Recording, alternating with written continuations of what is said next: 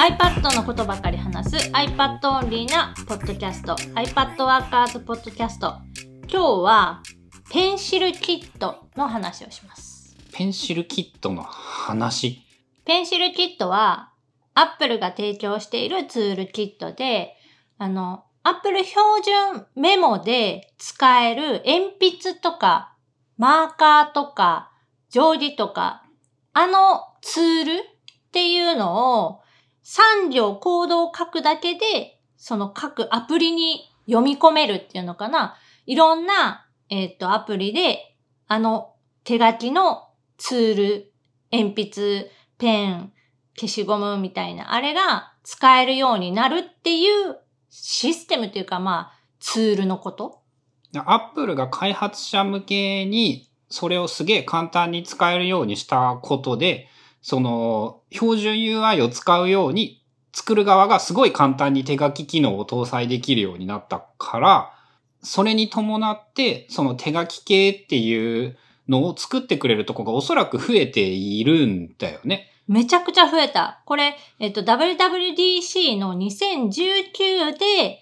このペンシルキットっていうのが紹介されて、で、そこから多分デベロッパーの人がいろんなアプリに組み込み始めてくれて、で、今、えっ、ー、と、Apple Store、アプリストアかな？で見てみると、その手書きを含んだなんかノートアプリみたいなものがすっごい山ほどあって、で、そのほとんどが Apple のその標準の機能を使って再現しているというか表現しているもの。で、ペンシルキットがその十分に出来がいいから、そういうのを作る人たちは、その手書きの書き心地じゃないところに力を入れることができて、結果的になんか割と普通の、同じことやったらただのメモ帳の劣化コピーにしかならないので、そうじゃないことを結構工夫していて、そのいろんなアプリが出て、春菜もそのこの2年で、それによって使うアプリもだいぶ変わってるんだよね。だいぶ変わっている。で、最近自分がメインで使っている iPad 用のアプリというのは、もうもう基準が、えっ、ー、と、そのペンシルキットかどうかっていうのも基準の一つ。ペンシルキットであることのが重要になった。重要である。それはなぜかというと、このペンシルキットを使っているツール同士っていうのは、その書いたもの、書いたオブジェクトが互換性がある。あ、やりとりができるわけね。そう、画像に変換するのではなくって、その、まあ、ベクターなのかオブジェクトなのか、そのままの、その、書き消しができる状態として、アプリ間でデータがコピペできる。ペンシルキットの中に、その選択ツールというものが存在していて、ぐるっとこう囲むと点線みたいなのが表示されて、移動ができるっていう。あの機能を使って、例えば書いたものをぐるっと囲んでコピーします。で、その後別のアプリに行って、まあ、ペンシルキットを入っているアプリ内でペーストってすると、違うアプリで書いたものもそのままの状態でペーストができる。メモ帳、とりあえず Apple のあのインスタントメモの機能を使って、とりあえずなんか急いでメモを取って、これあのアプリに保存しときたいなって思ったらコピペすれば、その手書きのコピペができる。できる。でそれがあるので、今自分が使っているアプリというのは、このペンシルキットを組み込んでいるアプリを使うようになった。ちなみにペンシルキットを組み込んだということは、拡大縮小はできないできないものが多い。あ、できるやつもある。あったような気がする。独自機能で取り込んで改良しているってことなのかな？それは。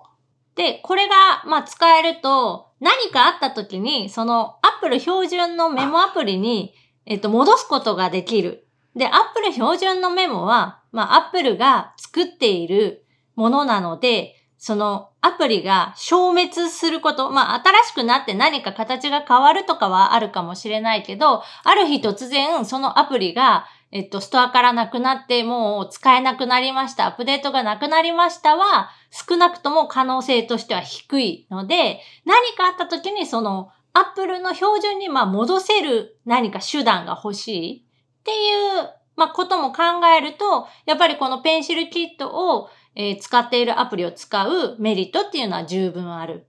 そうか。アップルのものであれば、そのアップデートして機能が変わったとしても、おそらくその介護感をちゃんと保ってくれるので、そのメモ帳に入っている手書きのものがいきなり使えなくなるはないよね。で、画像で書き出せばもちろん書いたものを残しておくことはできるけれども、やっぱ汎用性が高くなくなってしまうから、そのまま逃がせた方が便利。そう、再編集ができる状態、色が変えれるとか、場所を動かせるっていうような状態のまま、まあ、行き来ができることの方が、やっぱりいいなとは思っているので、まあ、そういう意味で、最近使っている、えっと、手帳アプリは、ペンシルプラナー。これも、そのツールの見え方っていうのかな。あれは違うんだけど、組み込まれているのは、ペンシルキット。あ、ペンシルキットなんだけど、見た目だけちょっと変えてる。そう、あの、ツールの、本当定定規の見え方とか、ペンの見え方とかっていうのが違うだけ。で、えっと、無限キャンバスで書けるアプリとしてプロドラフツ。で、えーその二つのアプリを今よく使ってメモを取っているかな。言ったら、GoodNotes 5とノートシェルフともう一個何やったっけ？ノータビリティ。の三つは頻度が減った。まあ、もともとそこまで高く使っていたわけではない。もともと Apple 標準のメモが一番多分使用頻度としては高かったから、それが、えっ、と、ペンシルプラナーとかプロドラフトにう動いたって感じ？そっか、あの GoodNotes 5が主にそのバレットジャーナル的なものに使っていたけれども、今はその、なんだったっけ？プロドラフツだったっけ？ジャーナル的に使うのはペンシルプラナー。ペンシルプラナーに変わって、で、手書きのメモがその無限のキャンバスのものとかを使うようになって、ノータビリティは、あの、なんか PDF を一部取っておくっていう使い方だけだったんだよね。確か元々が。もともとそうかな。で、GoodNotes 5は GoodNotes 5で、今もなぜ残っているかというと、手書きした文字の検索がすごく優秀だから。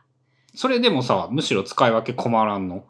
Apple の標準のメモも、実は、えっ、と、スクリブルが日本語対応したことによって、手書きの文字も検索ができるようになったんだけど、やややっぱその日本語の認識能力、検索能力というのが低くって、GoodNotes 5の方が優秀だと、両方使ってるの？今は。検索したいもの、検索する必要が出てくるようなものは GoodNotes 5に書いてる。だから前にも何回か話した使ったお金とか、えっ、と、行った場所とかだけそっちに入ってる状態。ああ、それは、その、変わらないんだ。そこは変わらない。でも手書きのメモに関しては、その、うんと、検索して見つかってどうこうっていうレベルにするものっていうのは全部今オブシディアンに移動している、オブシディアンに入っている状態なので、そういうものに関しては全部オブシディアン上を検索すれば OK になってる。あ、っていうと、じゃあ、えっと、残しておきたいものは、オブシディアンとグッドノーツ5で、考え事をするときに、そのペンシルキット対応の何らかのものを使うことが多いだから、いうイメージ？うん、自分の中では、なんか第一段階、第二段階みたいな感じがあって、うん。そのメモにする前段階は、やっぱ自分の場合手書きが好きなので、手書きで書いた方がより早くまとまるし、うまくその、言語化じゃないんだけど、その、具現化できる。だから、えっ、と、一次メモとしてはその手書きを使うんだけど、そこからさらに二次メモにするときに綺麗な形、後から検索できる形に変換する作業っていうのを絶対入れてるから、検索自体はその二次メモだけが検索できれば OK。ああ、あの、あれね、だから、そういう意味でも、あの、検索できるものは少なくていいのね。むしろ。だから、まあ、ドラフトと聖書って言ったらいいのかな。で、検索したいのは聖書だけで OK っていう、まあ、レベルにもうしちゃってるから、ドラフト自体は今段階では検索できなくってももちろんいいなっていう状態。で、えっ、と、今使っているペンシルプラナーなんかは、うんと、今後の開発予定として検索機能っていうのを入れてくれているので、将来的には手書きの文字も検索できそうな雰囲気、えっ、と、期待値はある。で、もし仮にそれが、えっと、春菜の満足するレベルの能力、ものだったら、GoodNotes 5はおそらく使わないおそらくなくなると思う。から、じゃあそういう意味で言うと、えー将来的にはもうその、ほぼペンシルキットを使ったツールさえあればいいっていうことになりそうってことなのかな？手書き用途で言うと。ただ、えっ、と、一点言うと、その PDF を読み込んで、その PDF に何かを書き込むとか、メモを書くっていう作業で言うと、ペンシルプラナーっていうのは手帳アプリ、あくまでも手帳アプリなので、その外部の PDF を読み込む、えーインポートしてくる機能っていうのは、あんまり現実的ではない。まあ、やらんし、いらんね、それは。なので、そういう用途としては、そのノートアプリと言われる GoodNotes 5だったり、 Notability だったり、 Noteshelf っていうようなのが、まあ、あの、必要にはなってくるとは思う。けど、簡易的なものであれば、マークアップ機能だけで PDF ファイルに書き込んだりとかはできるので、そう、ページの入れ替えをしたいとか、ページを追加したいみたいな作業が必要な時は、その、ケースに合わせて使うアプリを変えていくっていうことはあるとは思う。うん。とはいえ、おそらく、じゃあ、なんて言うんだろう、その PDF のパソコンっぽいデータを処理するときにはまだノートアプリは便利だけれども、iPad だけで何かをするっていう、まあ、書くときには、おそらく今後はペンシルキットさえあれば、こと足りるということになりそう。まあ、ペンシルキットさえっていう、ペンシル、うん違うね、それは。ペンシルキットが組み込まれている何らかのアプリっていう表現が正しいのかな。まあ、特に最近はそのペンシルプラナーという手帳アプリが、えっ、と、ジャーナルっていうその手帳の日付が入ったページとは別にノートっていうのが、まあ、作れるから、そこになんかのメモを書いたりとか取ったりとかはしてる。なので、まあ、最近そのアプリを選ぶ基準の一つとして、 PencilKit を採用しているか、採用していないかっていうのもチェックして、えー使うアプリを選んでいたりとか、まあそもそもあの、試すのは一応試しているいろんなアプリを。うん。残るのはペンシルキットが使えるやつが残る。そう、実際に、あ、いいな、使いやすいなって、まあ思うのが、その、り、えっ、と、いろんなアプリ感を行き来しやすいところっていうのが結構重要で、一つのアプリで全てを賄おうみたいな、全部、うんと、完結させようっていう考え方は捨てた方がいい。で、そういう意味でもやり取りができると、その便利だってことになるのね。だから、えっ、と、iPad っていう、まあ、ベースシステム、iPadOS があって、で、それに、えっ、と、自分の好きな、まあ、やりたいことに合わせてアプリを選んで、で、そのアプリ間をいろいろやり取りをして、行き来しながらデータを作っていくっていうような考え方を持つと、すごい iPad って使いやすくなるし、えっ、と、便利だなって思えるところが大きくなると思う。手書きっていう解像度の荒い認識をするんじゃなくって、Apple Pencil を使って手書きをするんだけれども、それをどういうことに使うかというものが、え紙のノートだと紙しかなかったけれども、もっと目的によって多分便利なものが違うってことなのかな？手帳をつ、紙の概念で言うと手帳を使うだとか、画用紙を使うとか、ノートを使うとか、そういう使い分けをするように同じ書くにしてもアプリを用途によって分けてあげるともっと便利になるよっていうようなイメージなのかな？うん。まあ、書くだけに限らず、その他の、まあ、そのタスク管理をどういう風にすればいいのかとか、えっ、と、そのカレンダーシステムをどうすればいいのかみたいなところも全部まあひっくるめた上で、一個のアプリだけで自分のさ、理想の形みたいなやっぱあるやん。こういうことがしたい、こういうことができたらいいのにな、みたいな。それを一つのアプリでえっ、と、すべてを満たすっていうのは、ほぼ奇跡に等しい。というか、自分が作ってたら違うかもしれないけど、自分がアプリ開発して、自分の欲しいものを全部入れましたっていうような場合以外は、ほぼその、自分がやりたいことはこれなんだけど、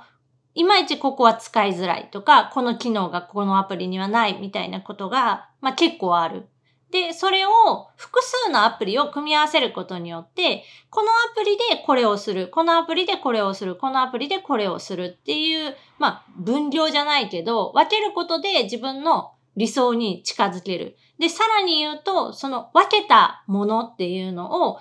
単独でさ、個別に使ったりとか見たりするんじゃなくて、その行き来ができれば一番ベストなわけ。だから、そういう行き来がしやすいアプリであるとか、その他のアプリに、えっ、と、持っていきやすい形でデータを出してくれるとか、そういうサービス自体で連携しているみたいなところを結構重要視して、今はその使うアプリを選んでいたりとか、まあ、探すときにもそういうことを基準に探していたりする。まあ、おそらくなんか一個のアプリで全部を済ませたいって思う人の多くが、なんかこれさえ見とけば大丈夫だって思えるっていう安心感が重要なのではないかと思うんだけれども、そういう意味でのさ、なんかそのこれさえ見とけばみたいなものっていうのは何か存在しているの？今、自分の場合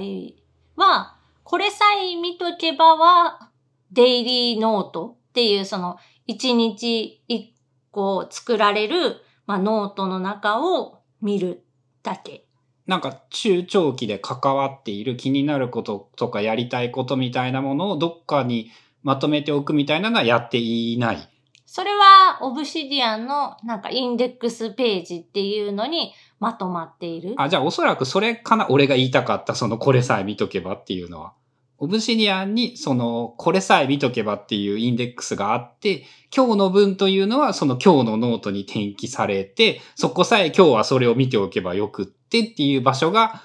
あるってことやね。で、これが、まあ、今日話すと長くなるからまたあの機会にってなるけど、 Obsidian 経由で、その Prodrafts のファイルを開くとか、えっ、と、 Pencil Planner の特定のページにリンクさせるみたいなことも iPad でできるので、最近そんなもんやっとんの。